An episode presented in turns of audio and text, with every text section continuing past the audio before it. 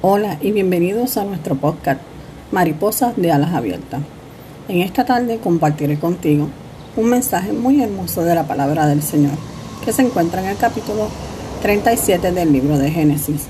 Esta que te habla es tu amiga y hermana Diana López de Fernández. En esta tarde quiero compartir contigo sobre la importancia de reconocer la diferencia entre el amor y el odio. Sabemos que en el capítulo 37 se nos revela y se nos muestra a través de la palabra cómo el amor que un padre le tenía a su hijo afectó a los otros hijos. Estamos hablando de que José era el hijo más amado de Jacob.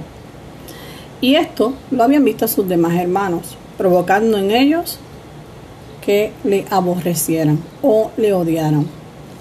Yo quiero que tú sepas que muchas veces en nuestras vidas nosotros vamos a estar rodeados de personas que nos quieran con sinceridad y otros que aún por solamente nuestra presencia nos odien o nos aborrezcan. Pero quiero que tengas en cuenta y tomes a consideración que muchas veces el odio y el aborrecimiento de otras personas nos llevan hasta alcanzar el éxito. Y este es el caso que tuvo José, cuando pasó por un proceso muy duro, un proceso muy largo, pero que no robó de él las aspiraciones y los sueños que Dios le había dado. Yo quiero que tú sepas que los hermanos planificaron quitarle la vida a José. Sin embargo, Rubén intervino y dio una oportunidad para que el primer eh, plan para acabar con la vida de José fuera fallido. Sin embargo, no pudo detener que sus hermanos metieran a José en una cisterna. La cisterna es símbolo de nuestra vida, cuando nos sentimos acorralados, cuando nos sentimos prisioneros, cuando vemos todo oscuro y no hay más que dolor en nuestro interior. Yo quiero que tú sepas que José estaba dentro de esa cisterna, pero también con él estaba Dios. En tu problema y en tu situación va a estar siempre Dios contigo. No importa la adversidad, Mantente confiando en el Señor. José, mediante el proceso que tuvo, llegó hasta ser el gobernador de Egipto y, salvó la nación y de Egipto de una hambruna y asimismo a su familia. Yo quiero que tú sepas que en el camino vamos a encontrar muchos tipos de personas.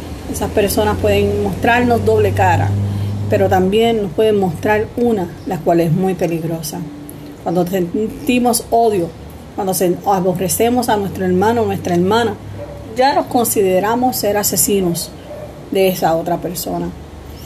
José experimentó en carne propia lo que era el ser aborrecido por su familia.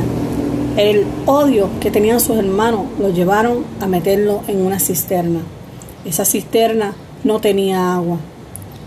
Gracias a Dios porque si estuviera llena de agua se hubiese ahogado si no hubiese sabido nadar. Pero José cae al fondo de esa cisterna golpeándose duramente, llevando en su cuerpo las marcas y las heridas del golpe que recibió al caer. Ciertamente, en esa cisterna donde no había, no había ninguna claridad, solo al mirar hacia arriba, él podía sentirse completamente abandonado por aquellos que supuestamente tenían que protegerlo y tenían que amarlo. Yo quiero que tú sepas que en esta mañana hay gente que se va a ir de tu lado, hay gente que te va a abandonar, hay gente que te va a decir que te ama, pero ahí va a haber gente que lo que van a hacer es piedra de tu piezo en tu camino. La oración es la clave para mantenerte de pie. La misericordia de Dios nunca te va a soltar. Y máxime cuando Dios ha prometido que en tu vida se cumplirán algunas promesas que ha establecido para ti y para tu familia. Yo quiero que tú sepas que aun cuando José fue metido en la cisterna, logró salir, pero no salió con una promesa de libertad, sino con una promesa de esclavitud. A veces nosotros no entendemos los procesos de Dios, ni los caminos ni los designios de éste. A veces tenemos por tardío el que Él cumpla en nosotros lo que nos prometió. A veces nos desesperamos y queremos avanzar por nuestros propios esfuerzos cuando Dios no nos ha llamado a caminar solo. Dios quiere que tú sepas en esta tarde que así como José, cada uno de nosotros tenemos que pasar un proceso. un proceso de madurez, un proceso de crecimiento, y que aunque este proceso significa dolor para muchos de nosotros, también es un proceso que nos va a llegar, nos va a llevar hacia el éxito. Es importante que sepa que José fue vendido como esclavo. Una vez sacado de la cisterna, de la oscuridad, del aislamiento, de la soledad, de la angustia y de la aflicción, es llevado entonces a que conviva y trabaje y labore con otras personas, no como uno de una posición principal, sino como uno que a pesar de que estaba al mando de todo en la casa, seguía siendo esclavo. La peor esclavitud que nosotros podemos tener es nuestros pensamientos, aquellos que no nos deja libres cuando vivimos en el pasado, cuando el pasado toma dominio y control de nuestras acciones, de nuestros pensamientos. Es motivo por esta hora de que nosotros recapacitemos y volvamos a pensar en qué estamos fallando para estar retenidos o detenidos en el camino, que estamos permitiéndoles a otros que, que hagan que nosotros no podamos avanzar. Yo quiero que tú sepas que en esta tarde, en esta mañana o en esta noche que tú estás escuchando este podcast, Dios me ha inquietado a que te, te hagas saber que no importa la posición que te encuentres, si Dios te prometió, Dios te cumplirá. No importa la situación emocional, la que estés batallando, Dios te puede libertar. Dios es un Dios de libertad, un Dios de sanidad y un Dios de restauración. Siendo José vendido como esclavo, aprendió a sujetarse al mandato de su amo, aprendió a sujetarse a la voluntad de su Dios, pero sobre todo a mantener su integridad. Muchas veces nuestra integridad va a ser querida, va a ser que sea quebrantada. Nuestra integridad puede ser movida para que nosotros tomemos decisiones a la ligera o para que le fallemos aún al mismo Dios. Es en ese momento que como José, así que huyó de delante de la esposa de Potifar, nosotros huyamos de las tentaciones y de las puertas que parecen que son fáciles y que son puertas que nos van a llevar al éxito cuando son puertas de perdición. Yo quiero que tú sepas que José no solamente experimentó el abandono, el rechazo, y no solamente experimentó la soledad, sino que fue encarcelado, esta vez en una cárcel de barrotes, vigilado 24/7. Pero allí la gracia de Dios llegó.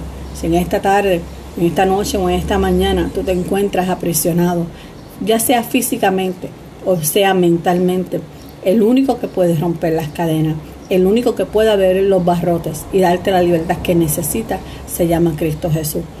Por eso yo quiero que tú sepas que hay gente que va a llegar a tu vida que te van a enseñar el camino del bien, pero también va a haber gente en tu camino que te van a enseñar lo que es la rebelión y lo que es el odio. Tú escoges el camino por el cual debas de andar, pero recuerda, bajo la poderosa mano de Dios, nosotros llegamos al éxito, llegamos a la promesa. Hay un Dios tan grande y tan poderoso que a pesar de que José fue acusado falsamente por esta mujer, y esta mujer levantó calumnia sobre este joven, y fueron las calumnias lo que lo llevaron a la prisión, allí él se mantuvo, haciendo lo que era necesario hacer para esperar que la misericordia de Dios lo alcanzara y lo robara. Por demás está decirte que esta historia nos relata que también allí, en medio de la cárcel, donde se encontraba, José tuvo gracia, José tuvo favor. No importa si tus hermanos te odian, no importa si tu pareja que estás te odia, no importa si tus hijos te han abandonado, si tus hijos te han odiado, no importa si en el trabajo no eres bien visto, no importa dónde estés en estos momentos, si no te sientes amado y no te sientes querido. Recuerda que todo es parte del plan de Dios, que todo es parte del proceso, para que como las mariposas puedas extender la sala. José llegó a gobernar, pero antes de gobernar tuvo que pasar por el proceso de ser moldeado, ser transformado y de ser cambiado. Un proceso que hoy conocemos como una metamorfosis espiritual. Por eso en esta hora yo te invito a que reflexionemos sobre este proceso que tuvo José. Los procesos son para llevarte a la meta y extiendas tus alas como las mariposas. Que el Señor te bendiga, que el Señor te guarde.